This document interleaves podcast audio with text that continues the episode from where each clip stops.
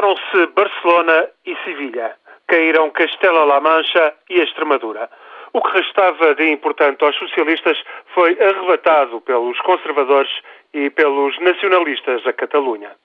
Depois das votações municipais e para as comunidades autónomas, o primeiro-ministro José Luís Zapatero só aspira a aguentar até às eleições gerais de março.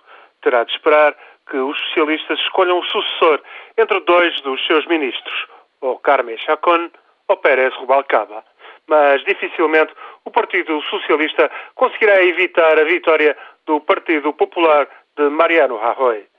Se a economia começasse a dar alguns sinais de recuperação lá para o final deste ano, se o desemprego viesse a cair abaixo dos 20%, talvez os socialistas pudessem mitigar a esperada derrota, mas é uma esperança algo desesperada. É até possível que os espanhóis tenham de ir a eleições antecipadas no próximo outono. Fora de Espanha, poucos acreditam que o Governo de Madrid consiga reduzir até ao final deste ano o déficit do orçamento para 6% e conseguir, ao mesmo tempo, alguma recuperação económica e uma quebra do desemprego.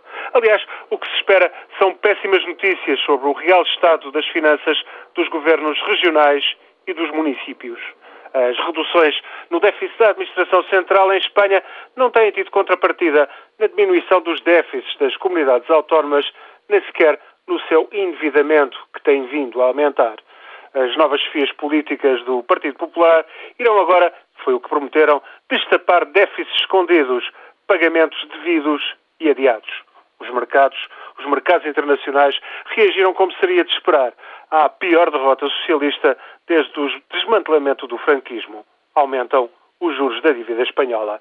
A transição para um governo conservador em Madrid vai, pois, fazer-se no meio de uma tormenta financeira.